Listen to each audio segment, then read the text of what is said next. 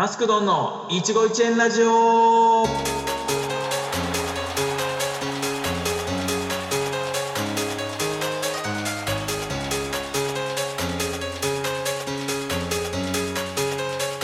皆様こんばんは。マスクドンです。いつもありがとうございます。さあ今日は3月10日ですけども皆さんだんだんこうね暖かくはなってきたのかなとは、えー思いますけども、えーマスクドンの一期一会ラジオですね、えー毎月10日の、えーラジオ放送は終了になりますが来月から1日に、えー変更して、えーお送らせていただきますので、えお間違いないようにね、えーぜひよろしくお願いします。そんなねこう10日の、えラジオですけども最後にねふさわしくこう語ってくれる彩ってくれる素敵な女性が今日はゲストに来ていただいておりますのでぜひ聞いていただければななんて思っております。それでは行きましょう。マスクドンの一期一会ラジオスタート。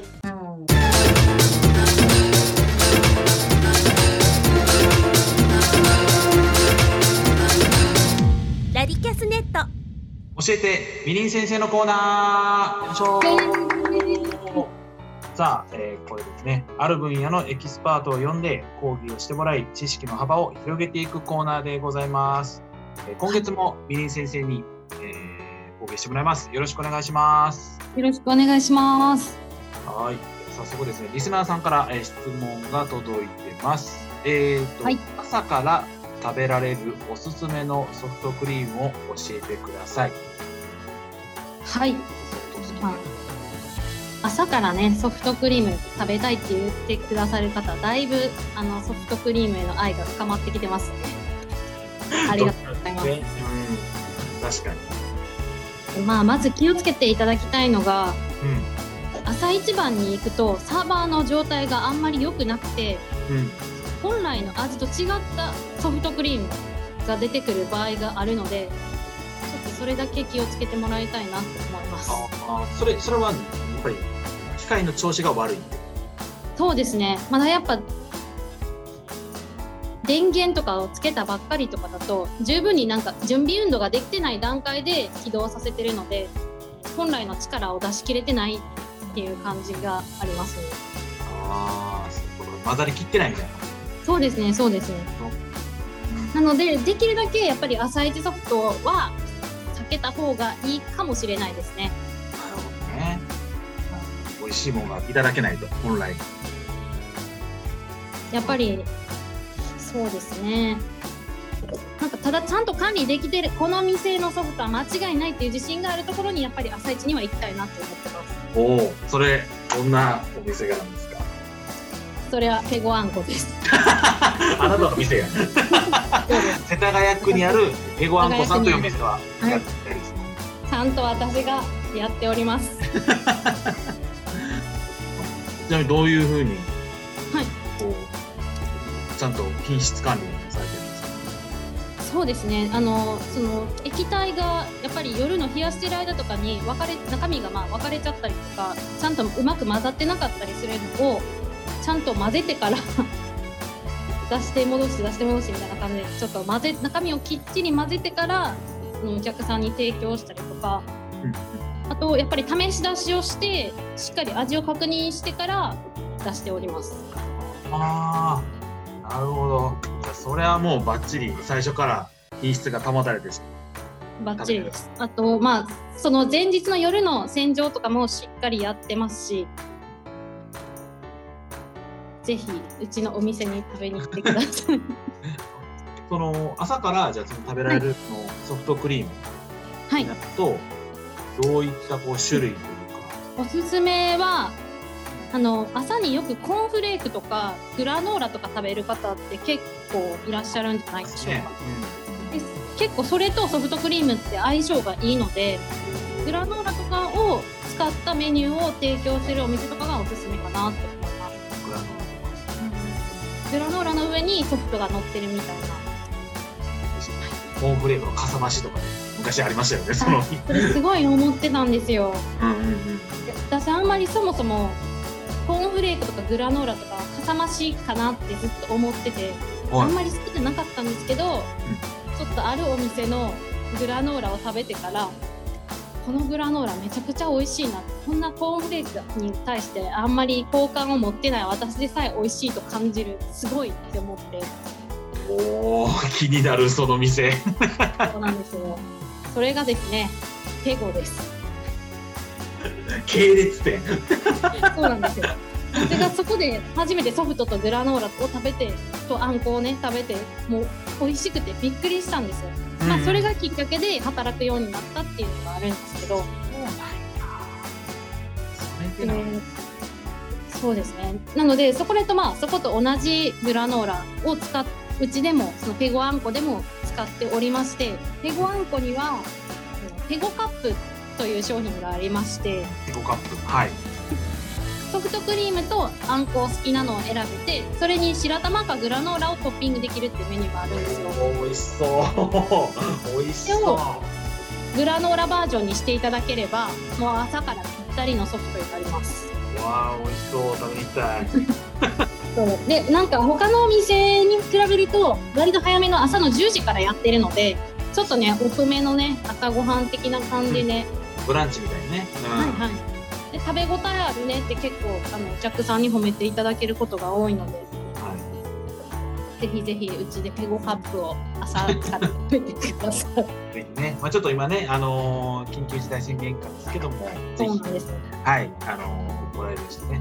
あグラノーラはちなみに通販もやってますだそうですよ、リスナーさん。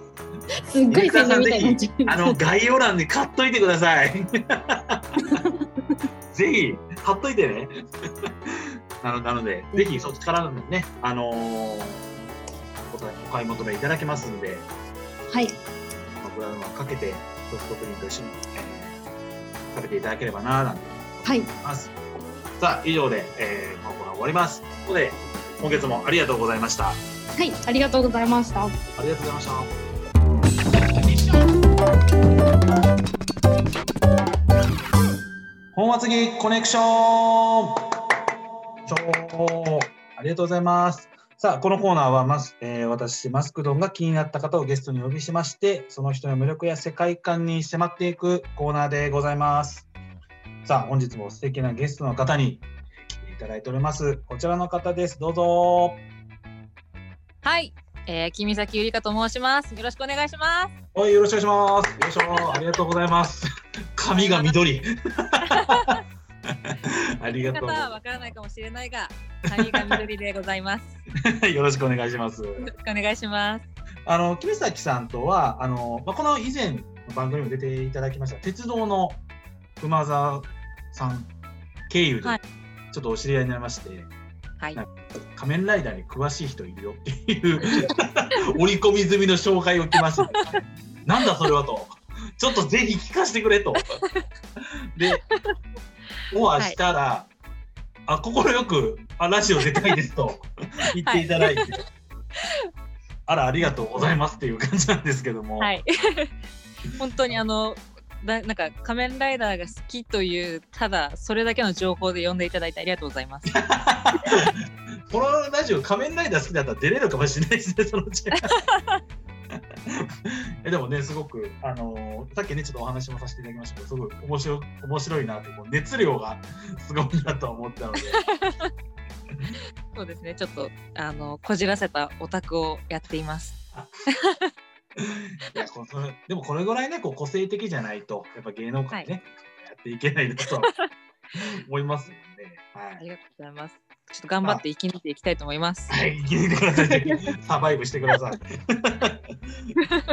まあそんなね、あのー、君崎さんのあのパーソナリティの部分に迫っていきたいので、こんな企画用意しました。はい。マスクド一問一答。はい。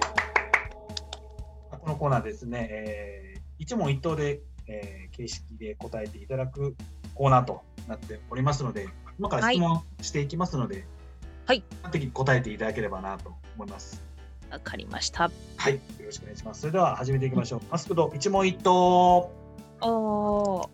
お お名前を教えてください。君崎ゆりかです。生年月日を教えてください。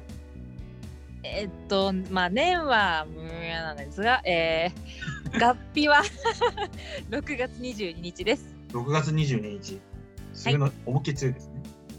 大体そんな感じです。えー女優さんを目指すきっかけを教えてください。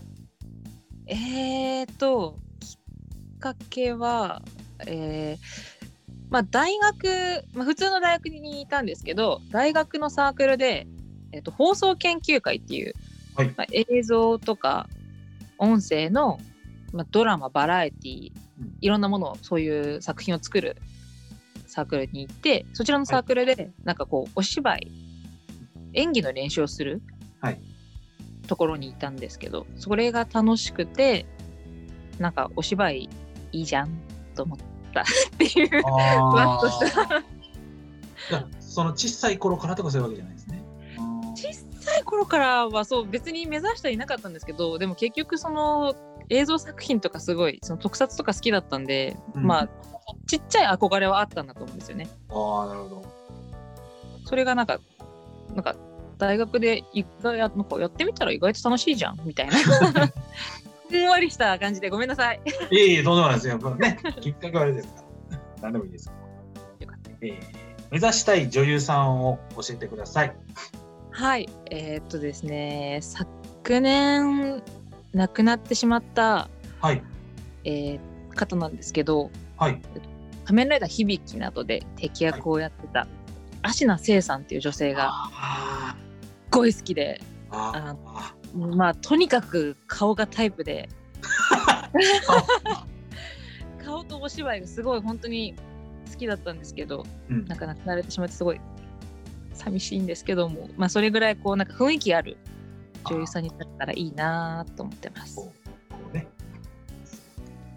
えー舞台でやってしまった失敗などありますか？えもういっぱいあるんですけど、はい。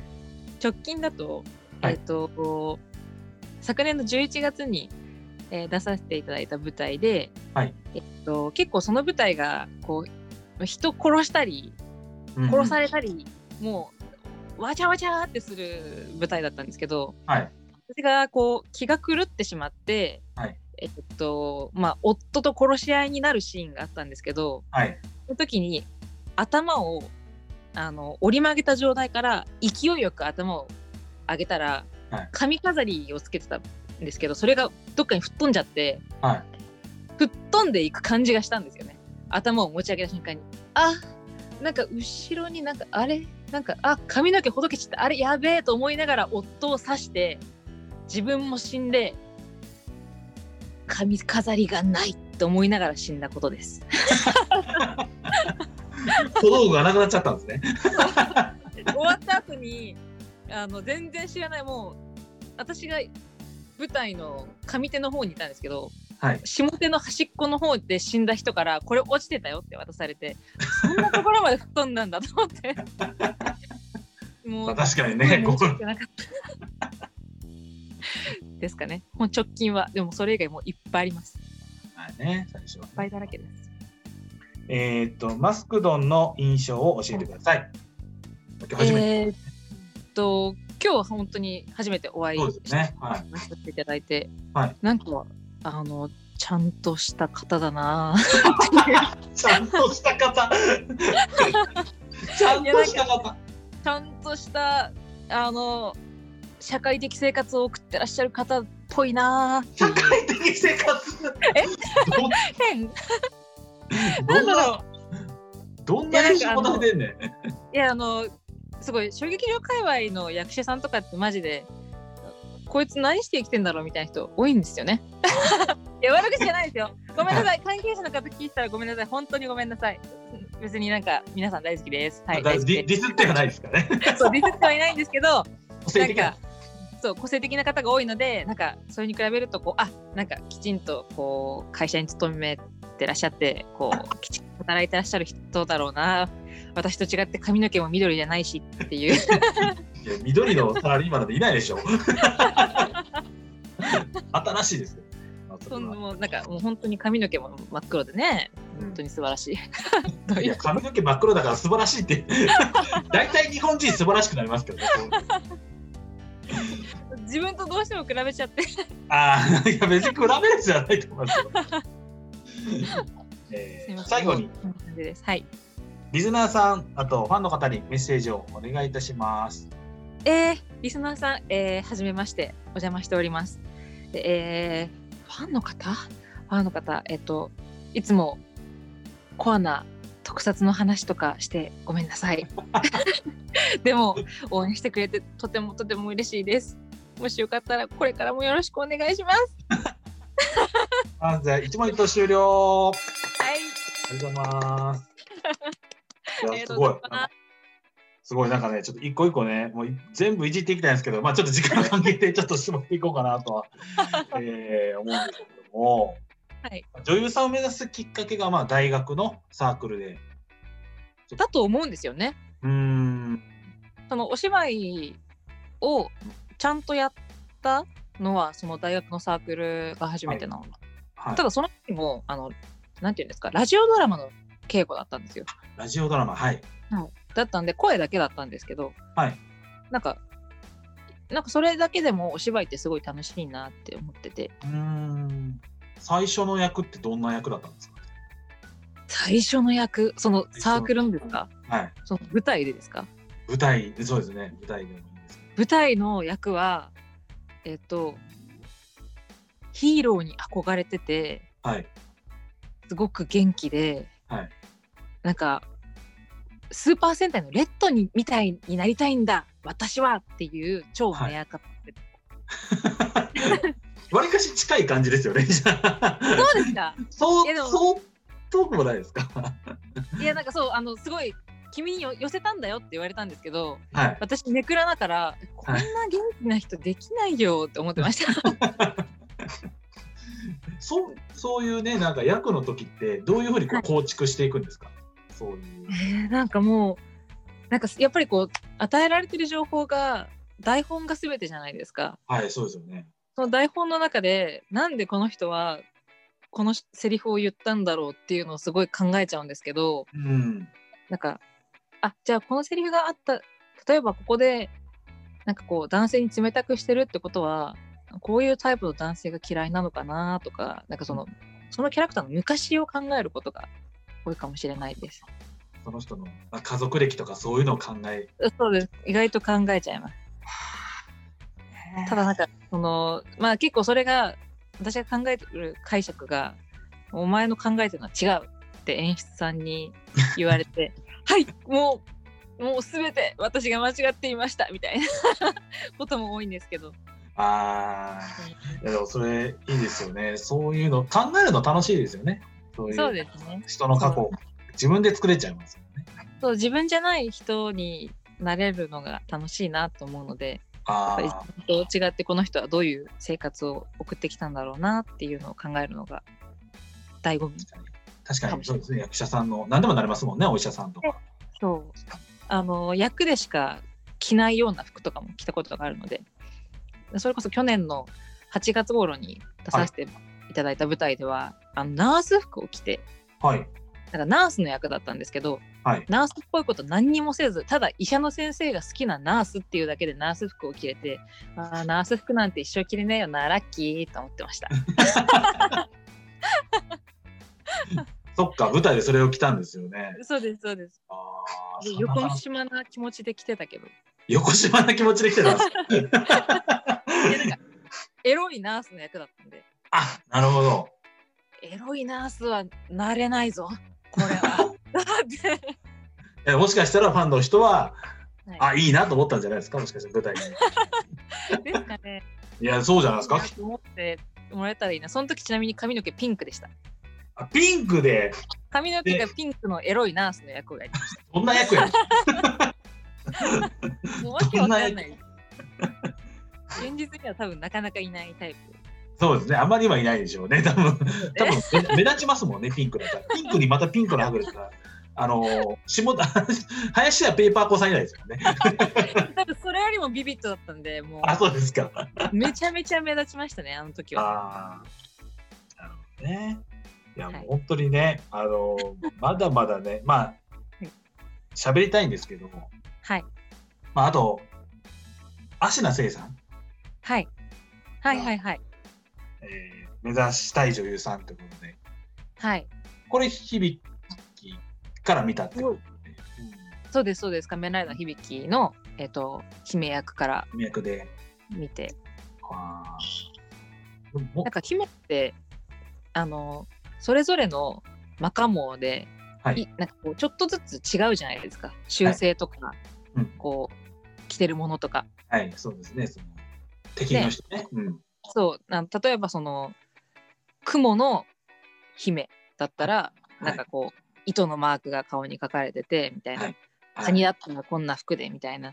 全部似合うし全部綺麗だし本当の妖怪みたいと思って。あそれがすごい。あなんかあ素敵な女性ってなりました。そっからなんですね。なんかあいろいろマカモの、まあ、親みたいなポジションで、姫と同時がいたじゃないですか。はい。で姫と同時のお二人がどっちもこうちょっと人間離れしてるうんこうねなんかこうミステリアスな顔立ちででお芝居もちゃんとしっかり上手くてはい。であのマカモの姫同時じゃないあの洋館の男とか洋装、和装の男女とかはい。本当にいろんな形で出てくるけど全部綺麗 まあ純粋にお顔がタイプだったんですよね。そうですよね。うん多分なんですけど、今多分はいリスナーさん、何を言ってるんだっていう。僕はわかりますよ。僕はわかりますよ。もうすごくね、あの、まあ、すごいね、いろいろこう敵が変わることによって、この、はい。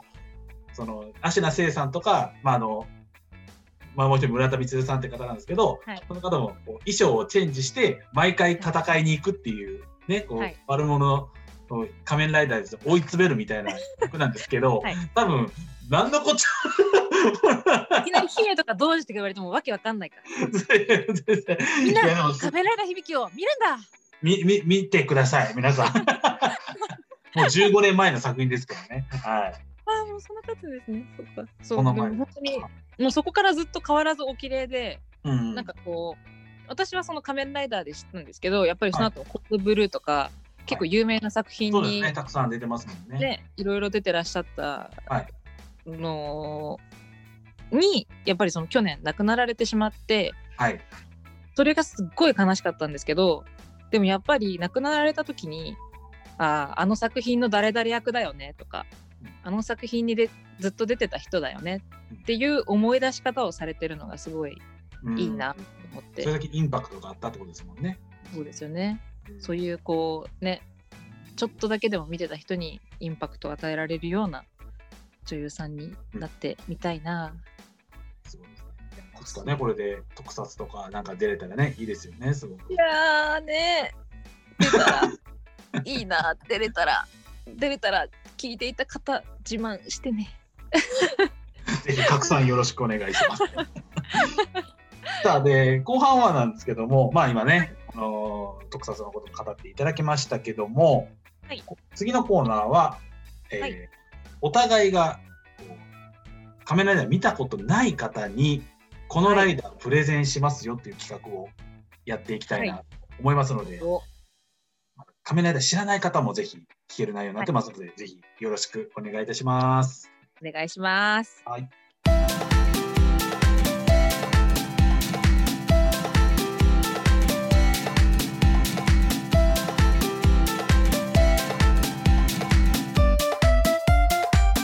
マスクドンの一期一会ラジオさあ後半でございます。はい。お待たせしました。特撮を語るコーナーでございます。待ってました。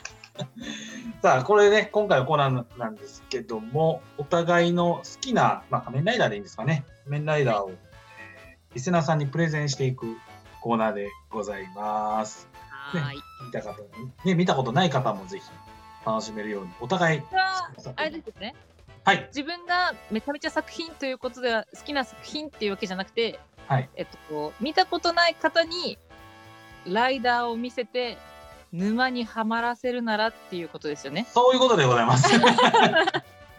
わかりました。はい。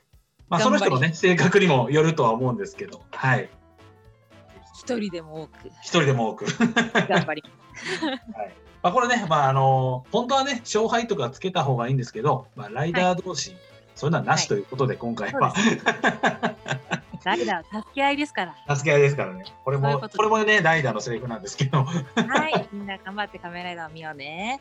い。行きましょう。じゃあ、どうしましょうか。先攻、後攻ですけども。じゃあ、ぜひじゃあ。僕から、おは願い。はい。じゃあ、行きます。じゃあ、僕が。はいいただきます。はい。じゃあ、それでは始めたいと思います。僕の作品は仮面ライダー龍騎っていうやつですね。じゃあ、それをプレゼンしたいと思います。それでははい1分ぐらいでやりたいと思います。それでは始めます。スタート、ポン。さあ、仮面ライダー龍騎なんですけども、これ大体平成仮面ライダー3作目なんですよ。で、うんうん空がアギと龍騎ってこう龍騎の3番目なんですけども、これが、あのー本当に一言で言うと、今の鬼滅の刃ぐらい、全く展開が読めない。これがまず大学の魅力ですね。で、皆さん仮面ライダーって、まあ、ショッカーがいて、まあ、藤岡さんがいてっていう、敵、味方がはっきり分かれてるような感じなんですけども、これ敵はあんま関係ありません。どっちかというと、13人の仮面ライダーで、誰が最後まで残るかっていうのを、生き残りをかけたサバイバルゲーム、まだにバトルロワイヤルみたいな感じなんです。はいはいはいはい。なので、誰が生き残るかっていうのを1年間ずっと見ていくっていうストーリーです。うん最後、誰が生き残るか、こうご期待。以上です。おー59秒。59す秒ご6い59秒で隆起を語る人初めて見た。すごい。大体でもこんな感じですよね、仮面ライダー。そうですね。もう本当にあの一番必要な情報だけが。そこなんですよ。こまされは、か鬼滅の刃と絡めるとは思わなかったですけど。いやでも、だからもちろんね、見てない方もいますけど、誰がこう死ぬかっていうのがもう全く展開読めないじゃないですか、そうですね。なんえ、え、もう？みたいな。この人もう？みたいな。わかるこんな主要人物やったのに、もう死んじゃうの？みたいな。で。これでね、あのいろいろこう番組終わった後になんですけど、はいもう特撮はこの龍騎以前、龍騎以後で分けられるっていうレベルのあ作品なのあ、で言い、ますね。はい、だからもう龍騎を、だからお笑いもダウンタウンの松本さん以前が以後みたいな感じなので、この人がいかに革命的な作品なのかっていうのが本当に分かる作品なので、ぜひ皆さん、仮面ライダー龍騎ご覧ください。なるほど。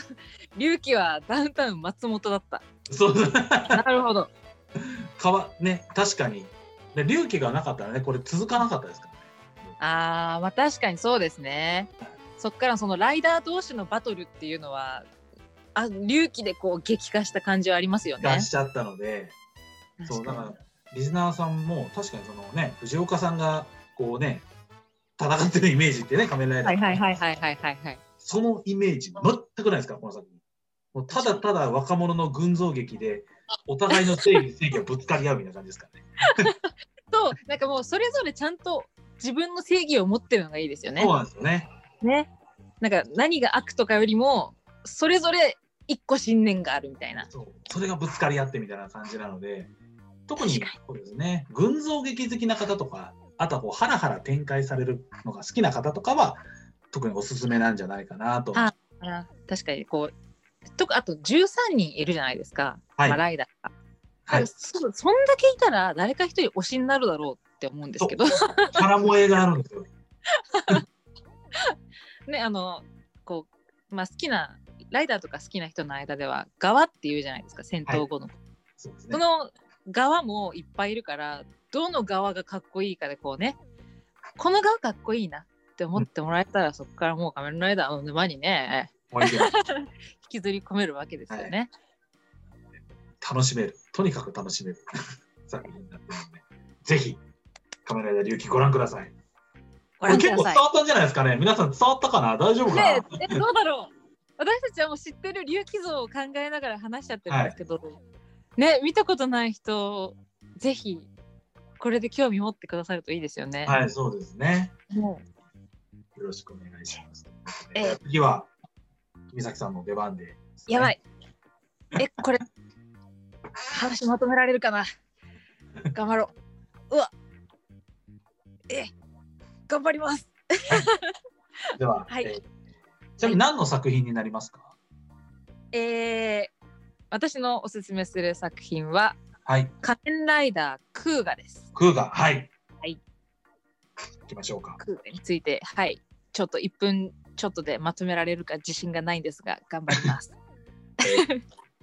では、仮面ライダークーガプレゼンスタートえっとですね仮面ライダークーガですこちらは、えー平成仮面ライダーと言われるライダーの一発目一番最初の作品になります。でそれまで藤岡弘とかさんそういうこうなんだろういわゆる昭和ライダーから一線を画した昭和の仮面ライダーとは違うまたかっこよさの仮面ライダーの元祖がクーガなんです。で、まあ、主演はあれですね有名な小田城です。で私のクーガの好きなポイントは2つあって1つ敵のグロンギの怖さ。もうめちゃめちゃ怖い。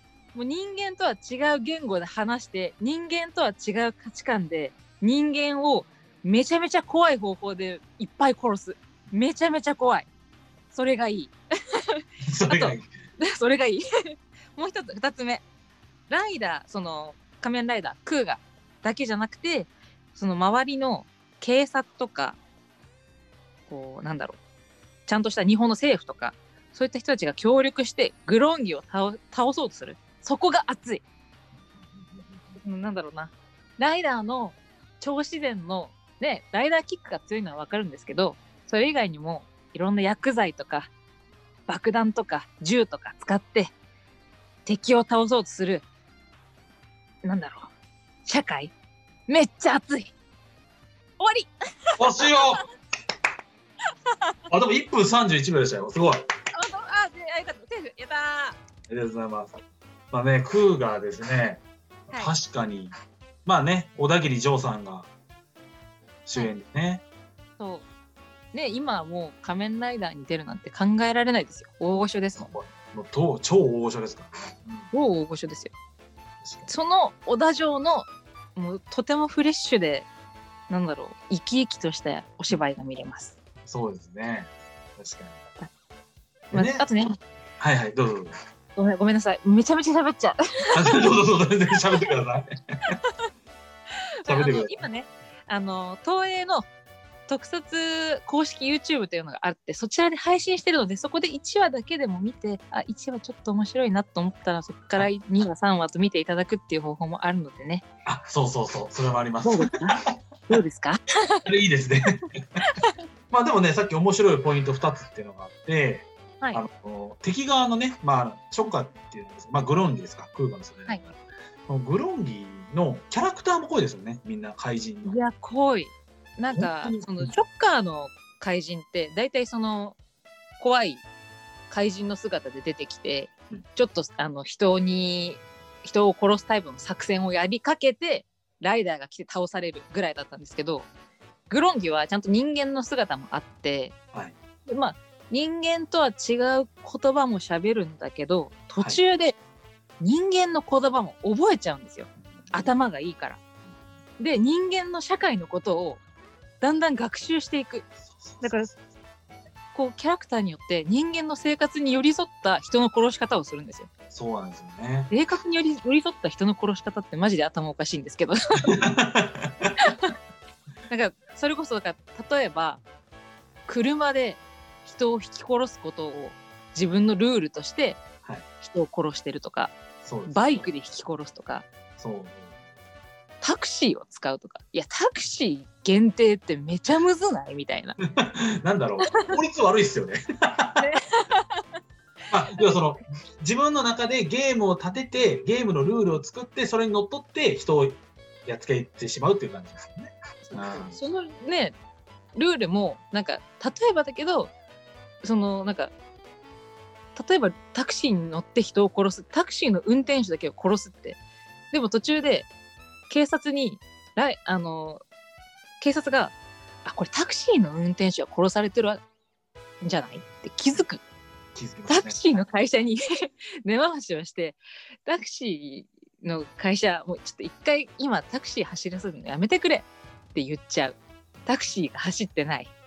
殺せない。みたいな。見ててこいつバカだなってちょっと思っちゃいました。ちょっと思いますね。ね今ね、それこそこう不要不急とか言われてますけど、あの空間の世界こそ不要不急ないですよね。出ちゃダメです。本当に ねあんだけグロンギがいたらみんな不要不急の外出をやめましょうってなってるなのにみんな結構ちゃんと普通に外に出てるっていううんそうですね。今そのはい。不要不急な環境その、はいステイホームって言われてる環境でクーガを見ると、、はいやこれ絶対このコロナ禍よりもグロンギが攻めてきてる時の方が絶対に危ないから絶対ステイホームなのに なんでこいつら外出てるんだろう？なんでこんな気軽にプール行っちゃうんだろうって思ううんうんうん。すごい。そういうなんだろうステイホームだからこその視点もあるかな。なね。でもう一つがそのクーガとその警察官たちの連携が熱いっていうね。熱い私そういうのに弱いんですだんだんこうね最初はぶつかり合ってた二人が、まあ、クーガそうとそう、ね一条刑事か。もうそうですだだんだんこうね友情を育んでっていうのがそう男同士の友情も見れるっていうのもそうです。そうなんですよ。あとそうなんだろうあのまああのスーパー戦隊とかってロボットが出たりするじゃないですか。はいはい。ロボットでなんか魔法の力で生まれたロボットとかよりもなんか整備員とか頑張って作ったロボットの方が燃えるんですよ。なんかその 影で頑張ってる人たちがいるみたいな。うんそのヒーローはヒーローだけど戦隊は何々レンジャーはもちろんヒーローだけど仮面ライダーはもちろんヒーローだけどその後ろで人知れず頑張ってるなんか警察もいるしロボットをこうちまちま頑張って作ってる人たちもいるかっこいい熱いってなっちゃう確かに、完ね。全に5歳児なんだよな そういうのでね見てそのままその職業になったりする人もいますからね実際。ねやっぱそうですよねいますいますめちゃくちゃいますよ。なんかそういうこう憧れを生む感じのうん。なんか描かれ方をしてる警察官とかすごい好きですそうですよね。うん。ね、いやまあこう今二人で魅力紹介しちゃいましたけども、はいどちらが良かったかぜひコメント、そしてぜひご覧になっていただけたらなって思っており見てもらえたら嬉しいな。ぜひぜひ仮面ライダークーガを勇気をお願いします。クーガよろしくお願いしますはい、以上、えー特撮語るコーナーでした。ありがとうございました。ありがとうございました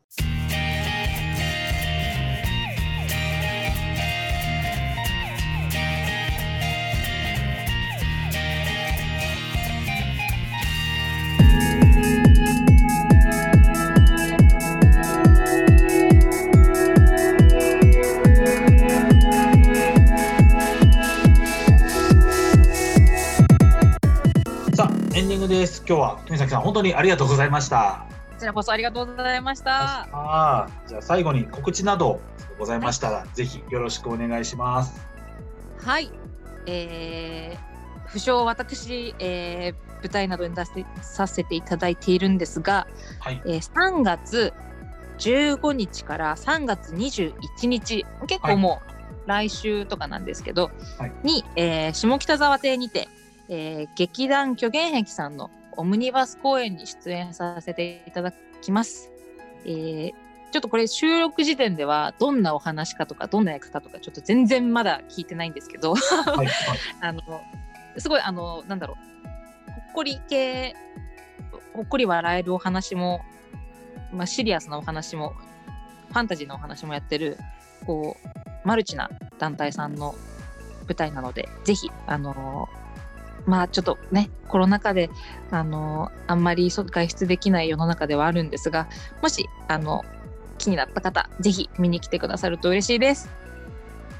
団体さんのツイッターとか、はい、概要欄とかでも見ていただければなと思いますので、はいであと、君崎さんのツイッターもやられてるんですか？はい、やってます。これは、と、アットマーク、はい。えー、シュガーアンド、えー、ハイフン、ハイフン、んハイフンじゃない、アンダーバー、アンダーバー、アンダーバー。えっ、と、君崎ゆりかで、カタカナで検索したら出ますね。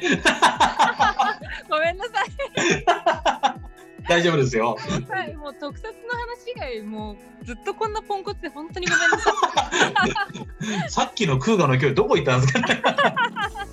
はい、そうです。あの、一応漢字の名前もあるんですけど、ちょっとすごい皆さんによく間違えられてしまうので、ツイッターはカタカナでやってます。カタカナで出てきますはい、ので、まあ、そちらでも今後。はい、はいあの舞台のこうはい発信していくますよね。はい、あの載せていこうと思います。はい。なのでよろしくお願いします。特撮以外のこともちゃんと喋ります。ぜひ皆さんよろしくお願いしお願います。します。はい。えっ、と今回えー3月10日でしたけど来月4月からは、えー4月1日毎月1日に、えー移行いたしますので皆さん次の放送お間違いないように、えー聞いていただければと思います。えー番組ホームページとかね、えー感想とかございましたらぜひメッセージ送っていただければなと思います。ここで今日は君崎さん本当にありがとうございました。ありがとうございました。では来月1日またお会いしましょう。さよなら。